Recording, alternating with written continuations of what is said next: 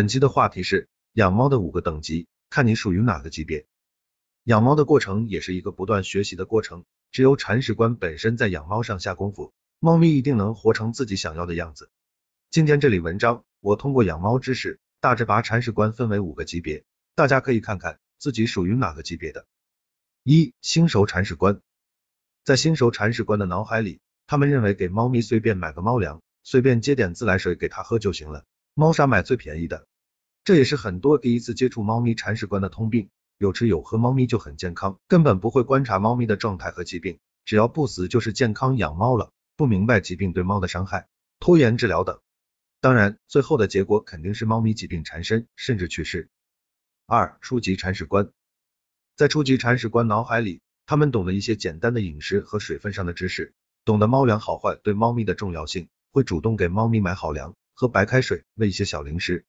但在猫咪状态和疾病上不怎么了解，遇到一些猫咪的症状比较惊慌，各种网上查资料，各种咨询兽医。不过和新手铲屎官不同的是，初级铲屎官的猫咪一般情况下比较健康。三、中级铲屎官，到了中级铲屎官，大多数人养猫也养了很久了，懂得寻找适合自己猫咪的猫粮，或者主食罐头、湿粮等，在猫砂和猫砂盆上也有自己的主见。懂得各种类的优劣，使用最佳，会做一些猫饭给猫咪。通过自己长时间的经验，也懂得一些常识，比如猫偶尔吐一次属于正常情况，猫拉肚子需要补充益生菌，猫癣需要晒太阳补充，VB 能一眼分辨公母猫等等。